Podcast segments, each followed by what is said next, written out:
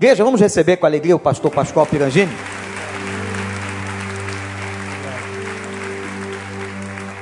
Amém. Você pode sentar-se. Obrigado, Wander. Que alegria estar aqui com vocês, participar dessa festa. Eu confesso que o meu coração ficou muito alegre em ver o alvo alcançado, né? Que alvo maravilhoso. Não tem preço. A Bíblia diz que uma alma vale o mundo inteiro.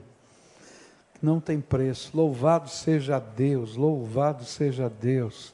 E que Deus multiplique, multiplique isso na sua vida, na vida de outras pessoas, na vida dessa igreja, porque é o reino de Deus. E a gente está aqui como súditos do reino de Deus. Louvado seja o nome do Senhor. Nessa manhã eu queria estudar com vocês 2 Timóteo, capítulo 1. Então, se você puder deixar sua Bíblia aberta, eu vou lendo os versículos e a gente vai conversando a respeito deles. E eu queria falar sobre a dinâmica da vida espiritual. Há algumas coisas que compõem a dinâmica da nossa vida espiritual e que são o verdadeiro diferencial da nossa vida nesse mundo. Tem muita gente que não percebe a bênção de viver essa dinâmica da vida espiritual. É essa dinâmica que nos faz ser diferentes e viver uma graça diferente todo dia, porque o Senhor renova a sua graça e a sua misericórdia todas as manhãs na nossa vida. E eu queria desafiar você a aprender aqui nos conselhos do apóstolo Paulo a Timóteo sobre o tema desse texto, que eu vou falar, eu estou colocando aqui como dinâmica da vida espiritual, mas na linguagem de Paulo ele chama de manter a chama viva, tá? Então diga para quem está perto de você, mantenha a chama viva. Como é que está a temperatura aqui do coração? Como é que está? A chama está viva? Está ardendo? Está pegando fogo? Porque, querido, a boca fala do que o coração Está cheio. Se a chama estiver viva, Jesus vai ser glorificado. Se a chama estiver viva, você vai falar do amor de Jesus para outras pessoas. Se a chama estiver viva, você vai querer orar. Se a chama estiver viva, enfim, isso depende daquilo que está dentro do nosso coração. Então eu queria começar lendo os dois primeiros versículos de 2 Timóteo, capítulo 1, versículos 1 e 2 agora e aprender o primeiro conselho do apóstolo Paulo para que você mantenha a chama viva. Diz assim: Paulo, apóstolo de Cristo Jesus, pela vontade de Deus, segundo a promessa da vida que está em Cristo Jesus, a Timóteo, meu amado filho, graça, misericórdia e paz da parte de Deus Pai e de Cristo Jesus, o nosso Senhor. Primeiro conselho sobre manter a chama viva, porque ele vai falar sobre isso um pouquinho mais abaixo, é, ele não está explícito no texto, mas ele está implícito na expressão meu amado filho. Meu amado filho. Paulo queria dizer para a gente, estava dizendo de uma maneira especial a Timóteo, que se você deseja manter viva a chama no seu coração, então você precisa aprender uma coisa na dinâmica da vida cristã. Na vida cristã, a gente não anda sozinho. A gente tem gente que inspira e nós inspiramos pessoas. Se você olhar para a sua história, você vai encontrar pessoas que inspiraram você. E se você hoje é quem você é no reino de Deus, é porque alguém passou pela tua vida e inspirou você. Eu me lembro da minha vida de gente que me inspirou muito, muito. Eu me lembro, por exemplo, de uma professora da escola dominical. Quando eu estava ainda criança e tinha mudado de São Paulo para o interior de São Paulo, na cidade eh, de Ribeirão Preto, e nós estávamos naquela de procurar uma igreja e a gente não achava uma igreja e a gente não se adapta porque mudar de igreja não é fácil. Né? Porque igreja é uma família e a gente fica e não se adapta e tal. E aí nós fomos parar numa igreja metodista. E eu, eh, meu pai se tornou membro da igreja metodista e eu fui com ele. E aí Cheguei lá eu não conhecia os hinos da igreja metodista, porque eles usavam outro inário. E aquela, aquela senhora, que era minha professora da, da escola dominical, viu que eu estava lá com o inário, que era o cantor cristão. E ela foi lá e comprou um inário para mim. E me deu de presente. Ela se preocupou comigo. Ela me chamava, porque terminava a escola dominical, a gente ia para o culto. Ela me chamava para sentar perto dela, porque eu não conhecia ninguém. Aquela mulher me inspirou. E eu comecei a amar aquela igreja porque tinha uma mulher que se importava comigo. Mas na minha vida não teve só uma professora de escola dominical, fiquei só dois anos naquele, naquele local. E eu fui voltei para a minha igreja de origem em São Paulo. E ali cheguei já como adolescente. E num momento muito complicado da vida, os meus pais vivendo crises familiares que culminaram com a separação, e eu descobri uma mulher que tinha quatro filhos, que o marido dela era alcoólatra, mas aquela mulher era uma mulher de Deus. E ela tinha uma preocupação com os adolescentes, e a casa dela virou o meu refúgio. Aquela mulher passava grandes necessidades financeiras. Quando eu penso nisso, eu falo assim, adolescente não tem noção, né? Eu não tinha noção mesmo. Né? Passava grandes necessidades financeiras, mas eu tomava café na casa dela toda tarde. O pãozinho com manteiga bom, gostoso. Aquela mulher me ouvia, chorava comigo, dobrava o joelho, orava. Queridos, ela vivia uma crise muito maior, porque aquele marido dela bebia, batia, agredia todo mundo. Uma vez chegou a me bater de cinta na casa dela, ou melhor, no, no local alternativo onde a gente estava, porque ele estava bêbado e ele já me considerava filho, então apanhei junto. gente que inspira, mas não parou na adolescência. Quando eu comecei a minha vida ministerial, quanta gente me abençoou, como eu fui inspirado por pastores, por líderes. Até hoje eu sou inspirado. Tem gente que cuida de mim, tem pessoas que oram por mim. Eu tenho amigos espirituais, gente cheia do espírito, que eu tenho o privilégio de saber quando estão na minha cidade para dizer, vamos almoçar junto, que eu preciso conversar com você. O que, que a gente vai conversar? Não sei, eu quero ficar perto de você. Você me abençoa. Por isso eu queria te fazer um desafio. Você quer manter viva a chama que está no teu coração? Não ande sozinho. Há uma grande tentação do diabo dizendo para você que fé cristianismo, religiosidade é vida privada. É verdade, tem um aspecto que é privado, você tem que tomar uma decisão. Tem um aspecto que é privado, você tem que fechar a porta do seu quarto e orar mas tem um aspecto que é coletivo, é comunidade. Eu preciso do povo de Deus, eu preciso de gente que me instrua, eu preciso de gente que me inspire. Tem dia que eu estou lá pegando fogo, e tem dia que a minha chama está apagando, e eu preciso de alguém que vai lá e compartilhe comigo aquilo que está acontecendo na vida dele. E isso acende a chama. Por isso eu quero dizer uma coisa para você. Se você é membro dessa igreja e ainda não pertence a uma célula, você está perdendo. Não existe melhor lugar para ser inspirado do que no meio do povo de Deus, onde semana por semana a gente é confrontado com a palavra de Deus. Por causa da doença da minha esposa, eu não tenho conseguido sair à noite de casa, eu não consigo frequentar a minha célula, a minha célula, mas eu continuo membro da célula. Mas eu almoço com os membros da minha célula, pelo menos uma vez por mês às vezes com o líder, às vezes com, com um companheiro, alguém que não é nada na célula. Digo, você está livre para almoçar? Semana passada eu liguei para um, era 11h30. Ele disse, como é que está a tua agenda? Ele disse, ah, por quê, pastor? Eu quero almoçar. Você quer almoçar comigo? Ele disse, agora, vamos sair já. Esqueceu até que tinha agenda de compromisso. E aí fomos lá, chega a secretária, liga, ô, oh, o senhor esqueceu? Esqueci, eu estou com o meu pastor aqui e nós estamos jogando conversa fora. Gente, ele vai lá me pastorear, me ouvir. Eu preciso de gente que invista na minha vida e me inspire. Será que só eu preciso?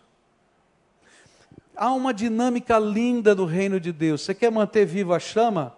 Permita que pessoas inspirem você. Mas lembre-se que você é inspiração para outras. E é nessa mutualidade que o reino de Deus se fortalece na nossa vida. Vamos fazer uma, uma coisa interessante aqui hoje. Você consegue lembrar algumas pessoas que inspiram você, que fazem bem para a sua alma? Eu fiz isso na minha igreja algumas semanas atrás. E eu queria desafiar você hoje a pegar o telefone e ligar para essas pessoas. E dizer: olha, hoje no culto eu lembrei de você. E lembrei que você é uma das pessoas que inspiram a minha vida. E diga, sabe o que inspira na minha vida? É isso, aquilo, aquilo outro. Você vai viver um momento tremendo. E aquela pessoa que vai receber o seu telefonema vai receber um momento tremendo de incentivo da graça de Deus. Se essa pessoa estiver aqui, quando estiver saindo, corre atrás, não deixa entrar no carro, não, e dizer: Eu preciso te dar um abraço. Eu quero dizer que você me inspira. Gente, que coisa maravilhosa saber que Deus usa gente simples para inspirar a gente. Gente simples. Essas pessoas que eu citei para você são gente simples. Gente que compartilha vida. E quando eles compartilham vida com a gente, a gente cresce. Mantenha viva a chama. Primeira lição: como? Não ande sozinho. E se você estiver andando sozinho, eu quero dizer para você: a tua chama vai minguar. Se já não está minguando. E se você está andando sozinho, você sabe que está minguando a tua chama. Porque Deus usa gente para abençoar a vida da gente. Segunda lição que eu vou aprender aqui está nos versículos 3 a 6, onde a Bíblia diz assim: Dou graças a Deus a quem sirvo com a consciência limpa, como serviram os meus antepassados, ao lembrar-me constantemente de você, noite e dia em minhas orações. Lembro-me das suas lágrimas, lágrimas e desejo muito vê-lo para que a minha alegria seja completa. Recordo-me da sua fé não fingida, que primeiro habitou em sua avó Lloyd, e em sua mãe Eunice, e estou convencido de que também habita em você. Por essa razão, torno a lembrar-lhe que mantenha viva a chama do dom de Deus que está em você, mediante a imposição das minhas mãos. Segundo desafio é que Paulo está dizendo que a nossa espiritualidade, a nossa comunhão com o Senhor, ela precisa ser renovada constantemente. Manter a viva a chama significa renovar-se constantemente. É uma coisa linda o que acontece com o corpo humano, tá? Todo dia, todo dia, milhões de células morrem no seu corpo. Todo dia, sem você fazer nada. Mas todo dia renovam-se milhares de células. E é justamente essa diferença entre os milhões e os milhares que faz com que você envelheça. Mas se não se renovassem, você morreria imediatamente. E se você consegue ter longevidade, é porque a cada dia está havendo uma renovação constante dentro de você.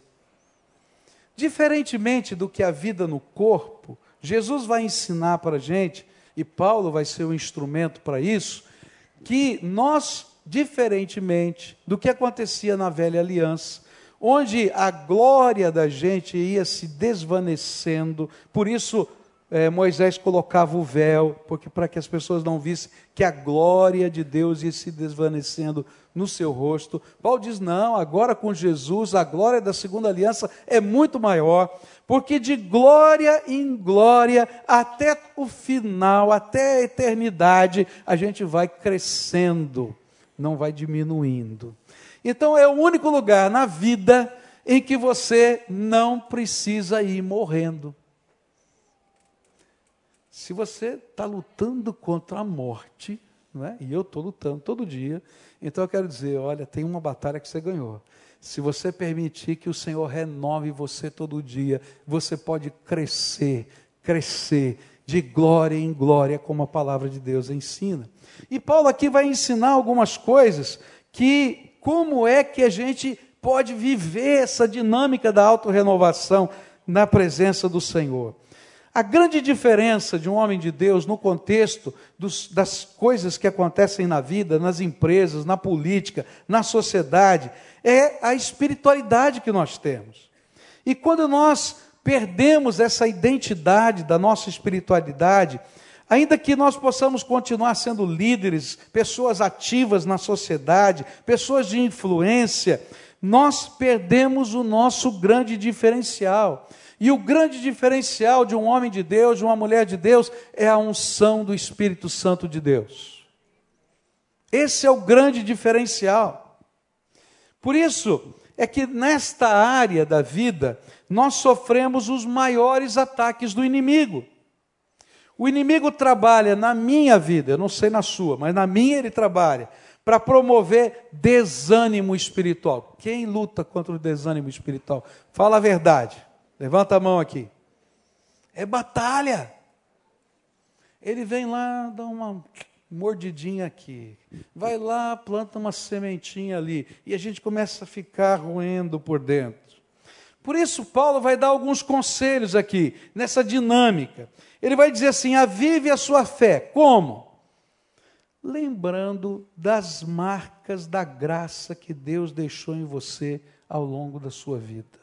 E ele começa: olha, lembra da tua avó, da tua mãe, lembra da imposição das mãos, lembra, lembra. Por quê? Toda vez que o inimigo começa a lançar desânimo, o que a gente precisa é lembrar das promessas de Deus na nossa vida e das marcas que ele já deixou. Lá em casa a gente está vivendo um tempo muito difícil. Minha esposa tem uma doença degenerativa, incurável. Ela já recebeu, ah, vamos dizer assim, ah, o ultimato do médico, tirou todos os remédios dela, tudo, tudo. E a gente está lá aguardando só o milagre de Deus. Mas o interessante é que, há cinco anos atrás, um pouquinho antes dessa doença começar, a gente teve uma experiência com Deus. Eu e minha esposa. A gente estava orando e aí o Espírito Santo falou conosco de uma maneira muito clara, nós dois juntos. E ele falou que nós íamos enfrentar, que ela ia ficar doente, que a doença ia ser longa, mas que ele iria colocar a mão sobre ela. Ok, a doença não tinha chegado, foi fácil crer. Eu tenho que confessar isso para você. E aí a doença chegou. E o primeiro ano foi fácil crer. O segundo ano foi um pouco mais difícil, mas foi fácil crer.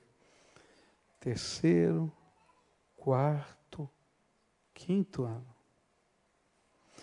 E aí o inimigo começa a semear dúvida.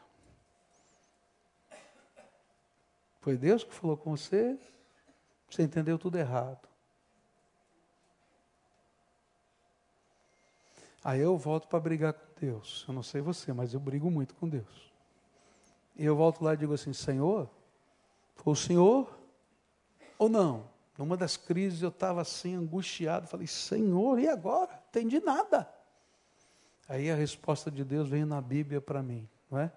Aquilo que eu falo, aquilo que eu prometo, eu cumpro. Aí eu li para minha mulher, ela se encheu de alegria, mas passou mais um ano. E ela piorando. Chegou no final do ano passado, a gente estava, eu estava em frangalhos, arrebentado, quebrado, porque a doença atingiu o pulmão. E a doença que ela tem é uma doença que é, promove uma astenia muscular. E quando chega no pulmão, ela morre. Tá? E aí nós fomos fazer os exames que os médicos tinham pedido e deu o limite mínimo possível para essa doença, que é 50% da capacidade pulmonar. Naquela ocasião, ela usava cilindros de oxigênio desses hospitalares, cerca de 20 dias, um cilindro daquele. Era muito oxigênio. E aí eu via minha mulher morrendo. Eu me lembro às vezes que eu saía de carro de casa para orar e chorar. E aí dizia: Senhor, e a tua promessa, e a tua palavra, e os teus milagres, como é que funciona? Não estou não tô entendendo mais nada. E Deus continuava a dizer: Olha, estou aqui. Eu sou o mesmo Deus, estou no controle de tudo. Mas o diabo dizia: ah, não dá para acreditar, eu acho que você é louco, você entendeu a espiritualidade errado, não funciona desse jeito. E todo dia, tenho que confessar isso para você, todo dia, essa é uma batalha espiritual na minha vida. Todo dia. Mês de dezembro, nós saímos de férias. Para sair de férias é uma confusão. Um amigo emprestou um apartamento para a gente na praia e mas não dá só para emprestar o apartamento, tem que levar toda a tralha. Tem que levar o hospital inteiro, tudo, toda, toda a estrutura hospitalar que tem lá em casa. Então, esse amigo é dono de uma loja, pegou o caminhão dele, encostou na porta da minha casa, carregou tudo, na porta da minha casa, não, na porta do hospital de outro amigo, que é da minha cela, carregou tudo para lá, levou para lá e disse: pode ir. Só consigo sair assim. Daquele dia em diante, minha mulher não usou mais oxigênio até hoje. Ela continua muito doente. Poucas semanas ela estava pensando, eu vou morrer. E Deus falou outra vez: Você lembra das minhas promessas? Sabe como é que a gente aviva a chama que está dentro de nós? É quando a gente lembra o que Deus já fez, o que Deus já falou, o que Deus já prometeu. E quando as marcas da graça de Deus são renovadas na nossa vida, e outra vez a gente se levanta por fé. O Deus que já falou, o Deus que já fez, o Deus que já deixou marcas na minha vida, não mudou, é o mesmo Deus, eu vou me levantar em nome dEle, para a glória dEle, até o dia que o Senhor quiser. Pode ser que a minha esposa se cure, e que eu morra antes. Pode ser que ela se cure, ela morra antes, mas que alguma coisa vai acontecer no poder de Deus, vai acontecer. Eu sei, porque Deus tem falado essas coisas e tem prometido essas coisas. E alguém vai dizer, pastor, você é louco, sou doido por Jesus, e mais ninguém. E é essa viva chama que Deus quer que esteja dentro de nós. Deus já falou com você alguma vez? Deus já, já te deu promessas? Deus já marcou a sua vida com a sua graça? Eu estava dizendo para os colegas que eu tenho vivido os dias mais difíceis da minha vida, em termos de vida familiar, de vida espiritual, de vida profissional como pastor, tá? Mas eu estava dizendo que eu nunca vivi um momento tão tremendo da graça de Deus como tenho vivido hoje, porque Deus tem feito cada milagre, mas cada milagre. Às vezes eu digo para ele: tudo bem, senhor, o senhor já está fazendo todos esses milagres, e o meu, quando é que vem? Mas ele está dizendo para mim o tempo todo: eu sou o mesmo Deus, eu não mudei. Eu sou o mesmo Deus, eu não mudei. E é isso que aviva a chama no nosso coração. Diga para você mesmo: esse é o meu Deus, ele não mudou. Paulo vai dizer que cada vez que a gente recorda o que Deus faz, ele nos coloca outra vez na condição de continuar enxergando o que ele vai fazer. Por isso que você é diferente de qualquer outra pessoa. Porque Deus vai te usar nesse poder, não só nas coisas pessoais. Ele vai usar você nesse poder na sua empresa. Você pode ser, nessa época de crise, o José que a sua empresa precisa. Mas você vai ter que ter coragem de ser um homem de Deus na sua empresa ter coragem de dobrar os joelhos com o teu povo, quando todo mundo diz que isso é coisa privada, e dizer: Deus é poderoso para abençoar esse negócio aqui. Está tudo ruim, mas o Senhor é bom, nós vamos buscar a graça dEle.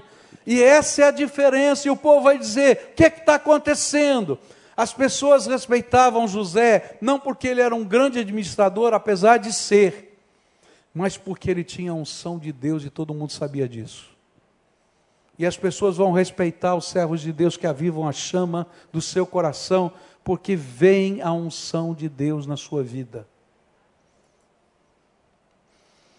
Ele vai dizer que a segunda maneira como nós a, a, trabalhamos a nossa espiritualidade é quando a gente aviva o dom.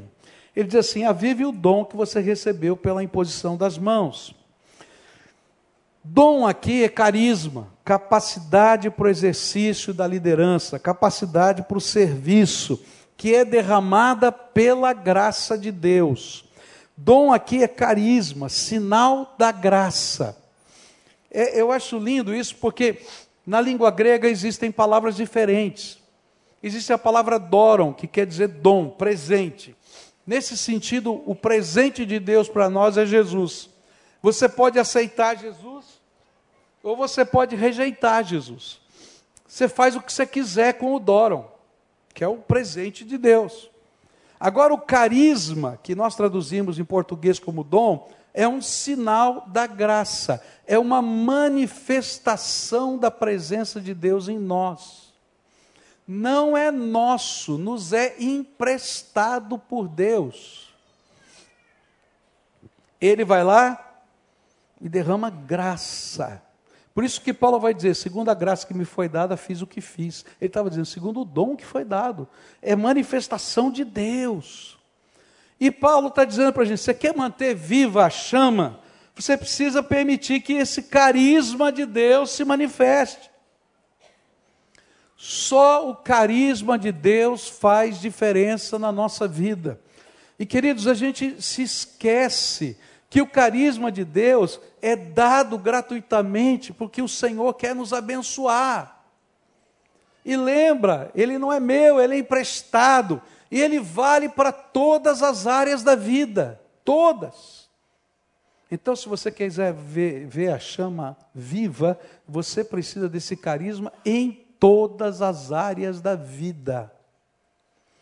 Eu não faço um negócio na minha vida pessoal sem pedir unção, direção e revelação de Deus. Por quê? Porque se Deus tem graça para derramar para todas as áreas da vida, não só para o ministério, sou burro, eu não perdi isso para Ele.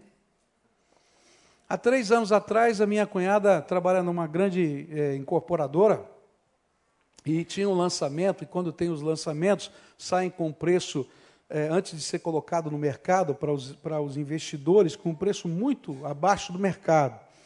E era um empreendimento maravilhoso no Parque Barigui, ali, que é um dos parques principais da cidade.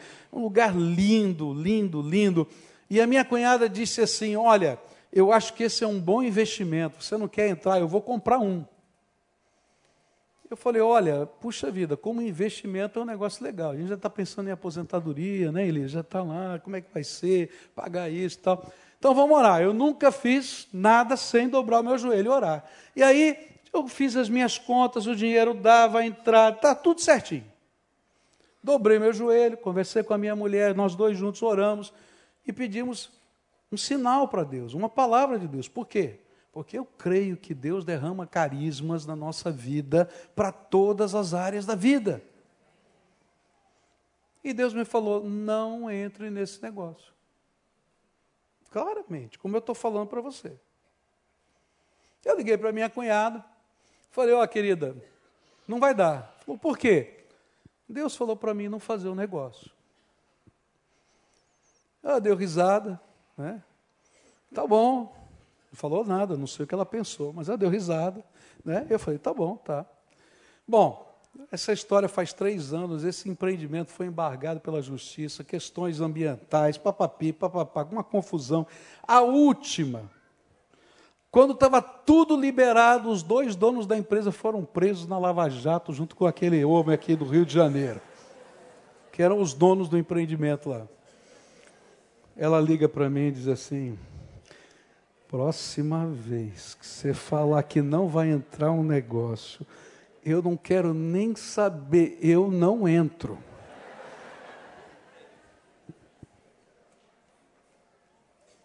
Por quê? Porque é graça. Eu não sei de nada. Eu não sou dono de nada, mas Deus derrama graça. Ele derrama graça sobre a tua empresa. Ele derrama graça no teu trabalho. Ele derrama graça na tua família. Ele derrama graça nos, nos projetos de Deus. Mas isso é unção do Espírito. E a Bíblia está dizendo: mantenha viva a chama. Permita que a unção de Deus participe de todas as áreas da sua vida e não apenas das coisas privadas.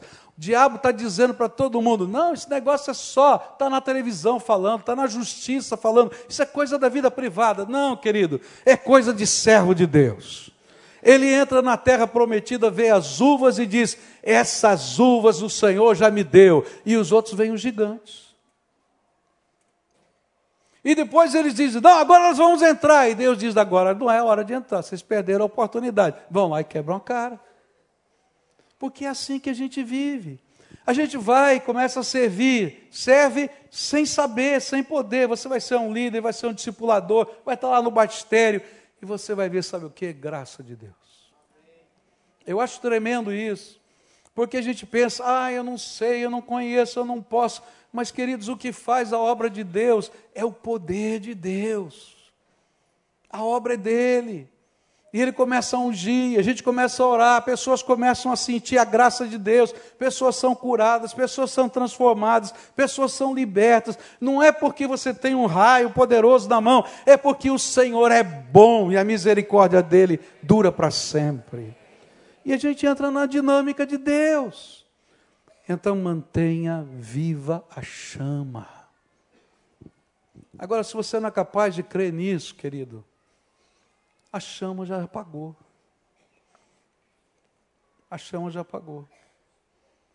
E é interessante, eu estava falando, falei sobre isso ontem à noite, eu quero repetir. A gente tem um lema na nossa igreja: em missão, sinais acontecem. Vamos dizer juntos? Em missão. Quando a gente começa a colocar a graça de Deus, esses dons da graça, na, em ação em todas as áreas da vida, os sinais de Deus acontecem. E os sinais de Deus acontecem como milagres, como bênção, como salvação. Tem um casal na nossa igreja que é dono desses restaurantes de quilo. E você sabe que, que esses restaurantes estão sofrendo um monte. Um monte. E ela tinha feito um propósito de evangelizar os seus funcionários.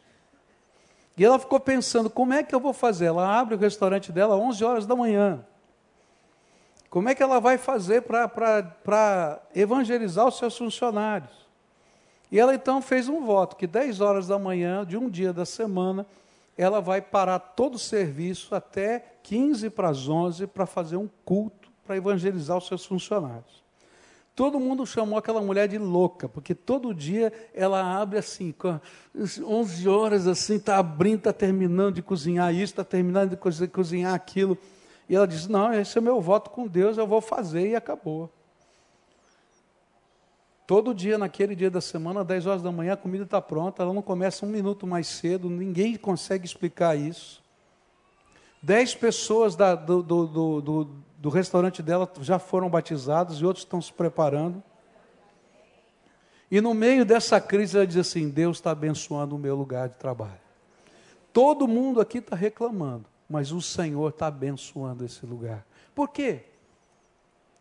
Porque o carisma de Deus serve para todas as áreas da vida.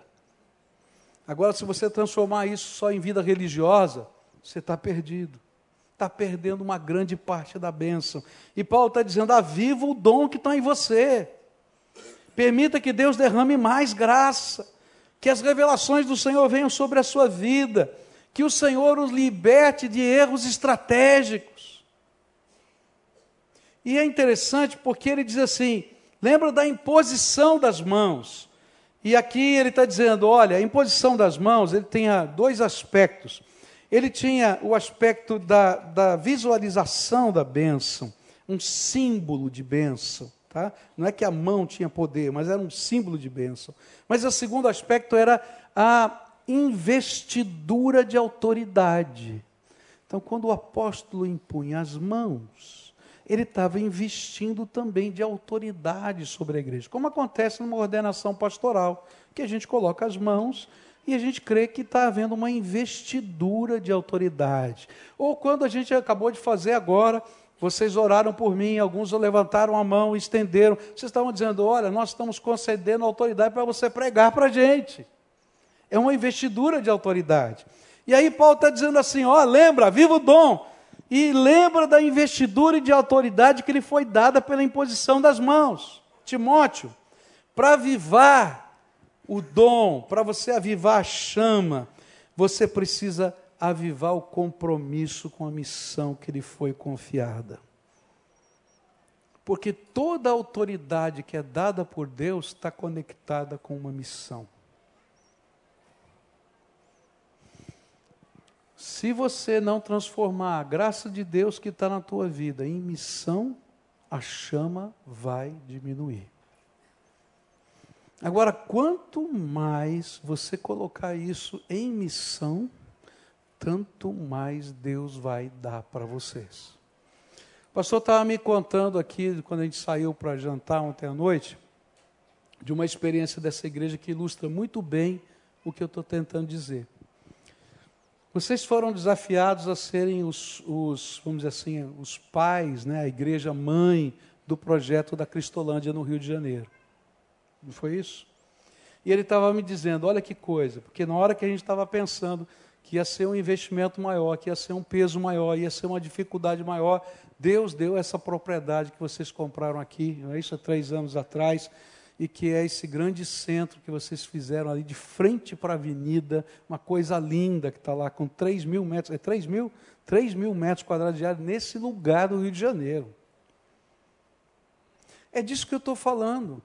Enquanto a gente está em missão, os sinais acontecem.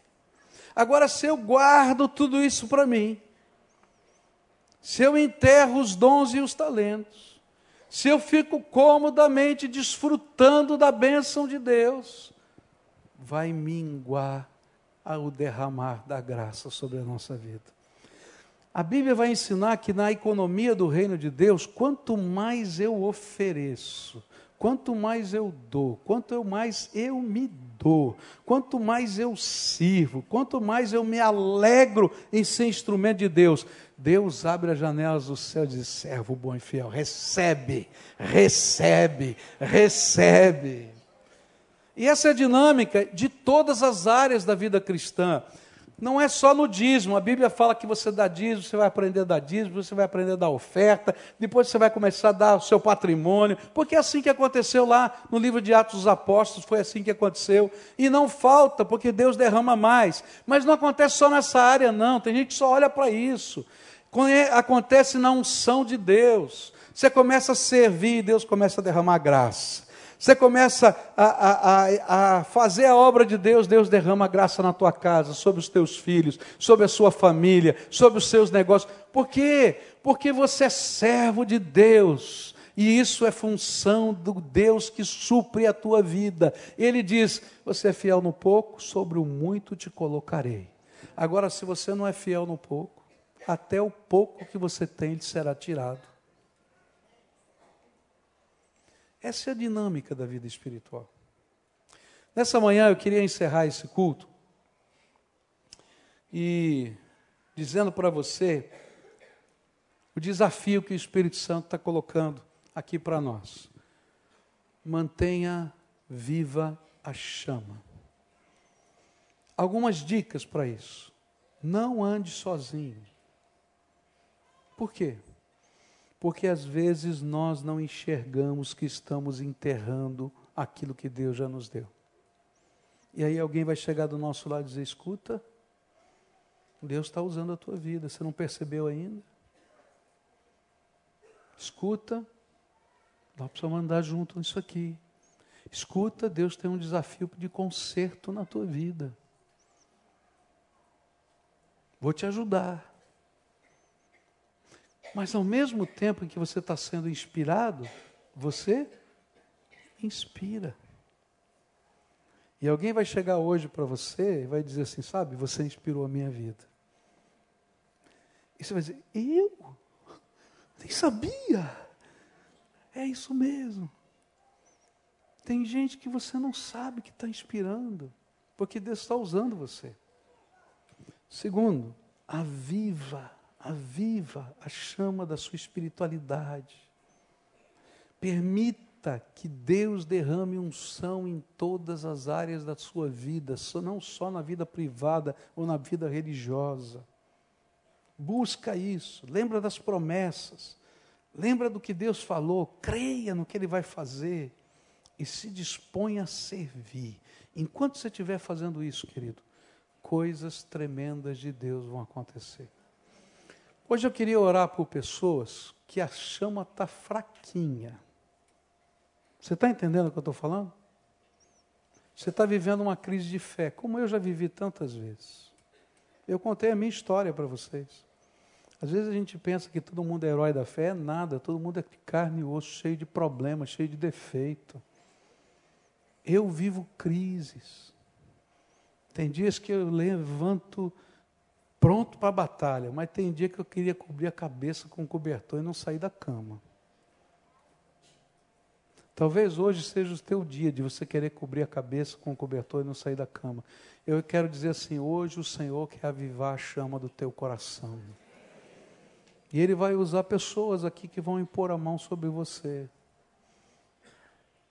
Eu vou convidar gente aqui que vai vir orar por você, vai impor a mão sobre você. E eu quero dizer, gente que tem problema, que tem defeito, que tem luta, como você e eu, mas como um símbolo de fé no Deus que derrama os carismas. Nós vamos fazer isso aqui hoje. Eu quero orar por pessoas que sabem que o Espírito Santo de Deus está olhando para você e está dizendo: Filho, você está enterrando os carismas que eu te dei. Sabe, tem gente que Deus já derramou tanto, tanto, tanto, tanto. E o diabo, ele diz assim: agora você não pode. Sabe por quê? Uma das maneiras do diabo trabalhar é entulhar a vida da gente.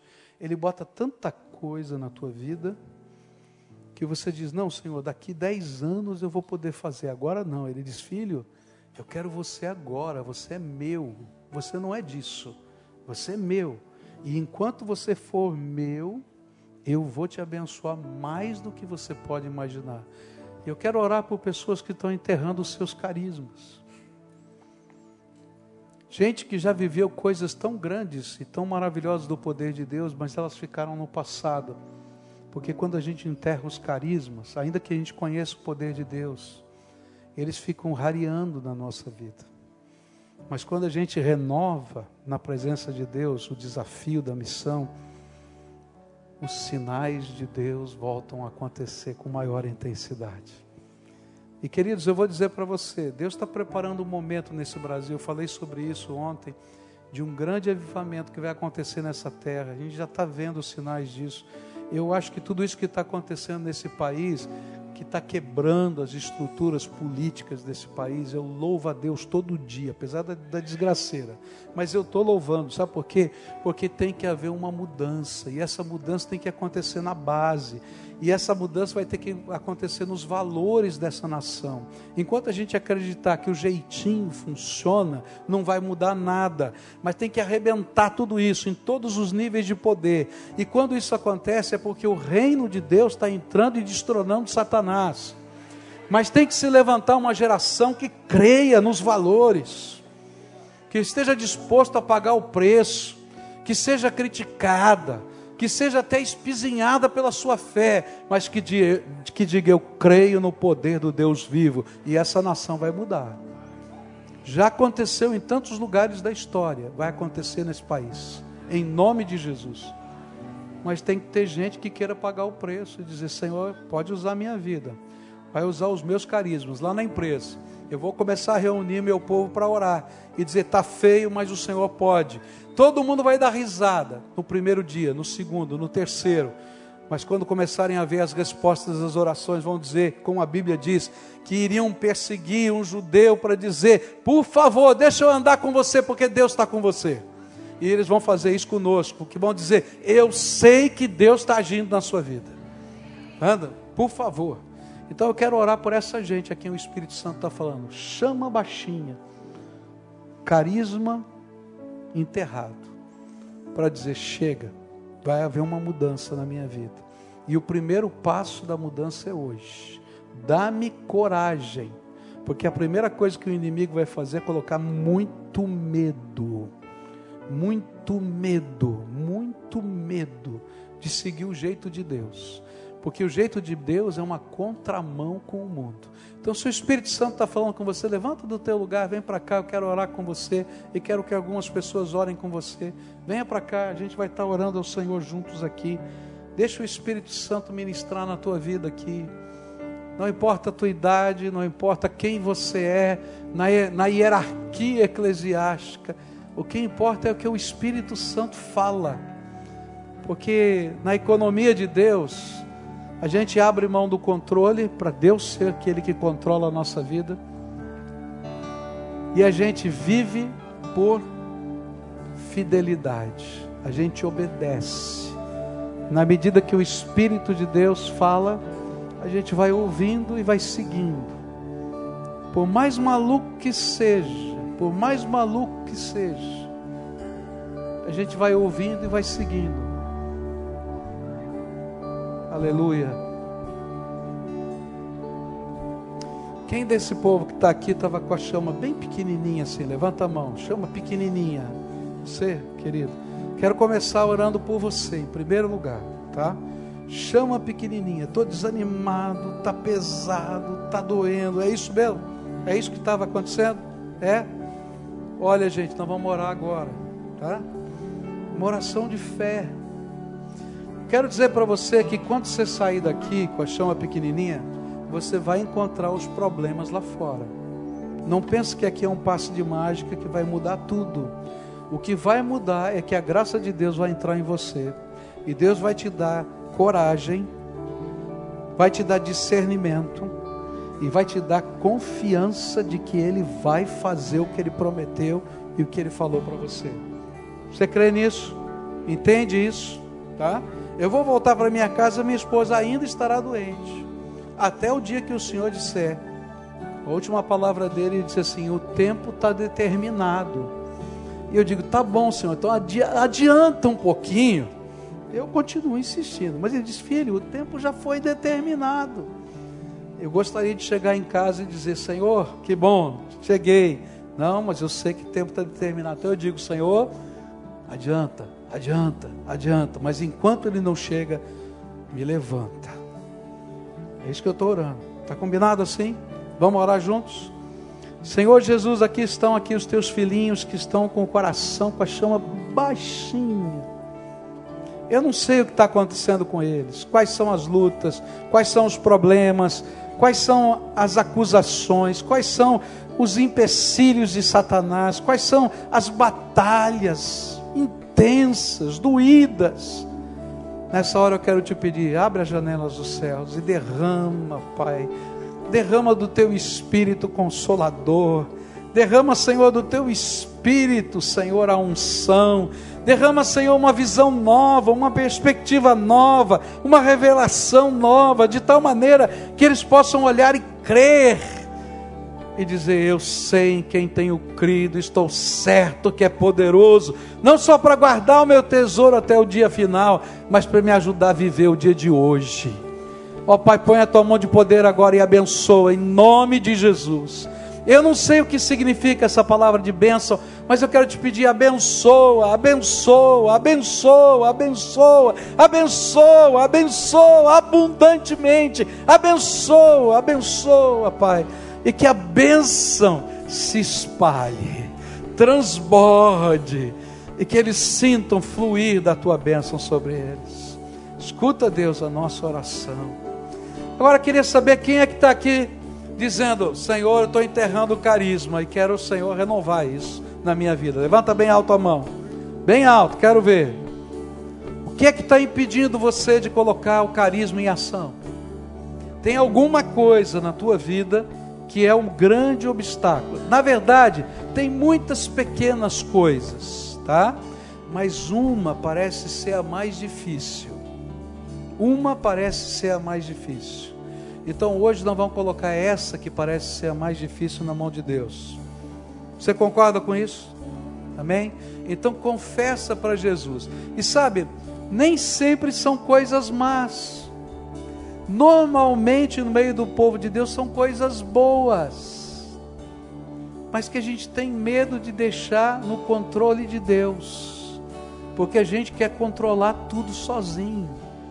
Então agora você vai dizer: Senhor, não é uma coisa má, é uma coisa preciosa. Quem sabe sejam seus filhos, quem sabe seja alguma coisa que você construiu, quem sabe sejam seus estudos, quem sabe seja o teu negócio. Você vai dizer: Senhor, eu creio.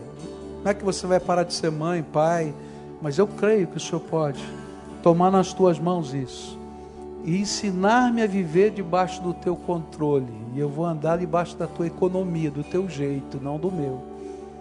E essa é uma mudança radical. E quando a gente começa a fazer isso, Deus começa a reavivar os carismas na vida da gente. E Ele vai começar a revelar coisas para você, falar com você enquanto você ora, mostrar coisas que você não imagina. Crê nisso? Então agora vamos orar por isso. Senhor, aqui está o teu povo que está fazendo consagrações. Pai, se fossem coisas ruins, a maioria deles não estão consagrando coisas ruins, seria até fácil. Mas como são coisas muito preciosas e amadas, é mais difícil. Mas eles estão aqui, Senhor, com alegria, porque eles querem que a renovação dos carismas aconteça na vida deles. Então eu quero te pedir, Senhor, agora toma, toma mas, Senhor, não arranca da vida deles. Ao contrário, guarda com carinho no teu cofre, para que essas coisas tão preciosas sejam ainda mais cuidadas, porque o Senhor é o dono de toda a sabedoria, de todo o amor e de todo o poder. Se são pessoas, traz para perto do teu coração e cuida melhor do que eles. Se são construções da vida, que elas estejam no lugar certo, Pai. Que não seja o lugar do coração, porque onde tiver o seu tesouro vai estar o coração. Então, Senhor, que o tesouro seja o Senhor e ali seja o lugar do coração, o Senhor. Então eu quero te pedir, abençoa, Pai, abençoa. E começa a derramar, Senhor, os carismas. Começa a derramar a unção, começa a derramar o poder, começa a derramar a misericórdia, começa a derramar a força, começa a derramar a alegria, começa a derramar, Senhor, as coisas extraordinárias da tua graça. Que eles não apenas ouçam de outros o que o Senhor está fazendo, mas que, eles vejam, que eles vejam com seus próprios olhos, que eles participem, que eles andem sobre as águas, porque o Senhor os, os está chamando para isso. Abençoa, Pai, abençoa, abençoa em nome de Jesus. Amém e amém. Amém. Aleluia, aleluia. Pastor, onde é que o senhor está aqui? Estou procurando. Vamos ficar em pé, irmãos. Vocês que estiveram aqui à frente, Deus já foi. Vem cá. Deus já falou seu coração, mas eu queria que agora vocês pudessem mais uma vez orar comigo pela vida do Pascoal, pelo propósito aqui já colocado, pela vida da sua família, sua esposa. Vamos clamar ao Senhor por ela. Já fizemos isso aqui, Pascoal, outras vezes. Queria que você mais uma vez estendesse as mãos para cá. Senhor, nós te agradecemos porque o Senhor ouviu a nossa oração. Há poucos minutos atrás nós pedimos que o Senhor usasse a vida do teu servo. E o Senhor usou com tanta graça e tanto poder. Falando a todos nós. Restaura em todos nós a motivação, a chama. Faz com que essa chama cresça, Senhor. Que jamais andemos sozinhos que jamais, Senhor, estejamos distantes do Senhor. Ative em nós os carismas, os dons, para que possamos ser servos fiéis. Usa as nossas vidas, Senhor, nesse Brasil, nesta cidade, que tanto precisa da verdade. E ó Pai, muito obrigado, porque o Senhor, nesta manhã, mais uma vez, falou a cada um de nós. E agora, meu Deus, visita a Cleusa lá naquele apartamento em Curitiba. Eu sei que o Senhor já está com ela, que o Senhor tem uma palavra de esperança, de determinação. Tu sabes o quanto nós somos humanos, o quanto nós fracassamos titubeamos, duvidamos, como teu servo confessou, na sua humanidade, eu te peço, ó Pai, enche o seu coração de fé e de coragem, assim como a vida dos seus filhos, sua nora, seu genro, especialmente a Cleusa, Senhor, que está lúcida, absolutamente lúcida, que o Senhor agora visite-a com graça nós pedimos a cura da tua serva, tu sabes o nosso clamor. Nós submetemos a nossa vontade à tua soberania, mas ó Pai, inclina os teus ouvidos às nossas orações por misericórdia. Abençoa a primeira igreja batista de Curitiba, que está fazendo tão grande obra em meio a tanta luta.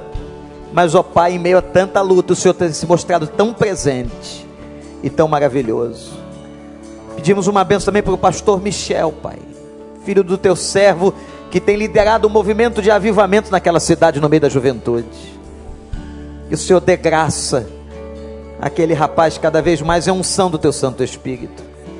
E ó Pai, sustenta os braços do teu filho, para que em meio a tantas lutas e tantas dificuldades, ele possa ter a força e dizer como Caleb, eu continuo renovado, eu continuo forte como há 40 anos atrás, no propósito que o Senhor estabeleceu para a minha vida. Abençoa, Pai, e muito obrigado por essa manhã que o Senhor falou, que o Senhor é bom conosco e mais uma vez o teu Espírito está entre nós com poder e graça. Em nome de Jesus, nós oramos agradecidos. Amém, amém. Vamos agradecer ao pastor Pascoal, gente.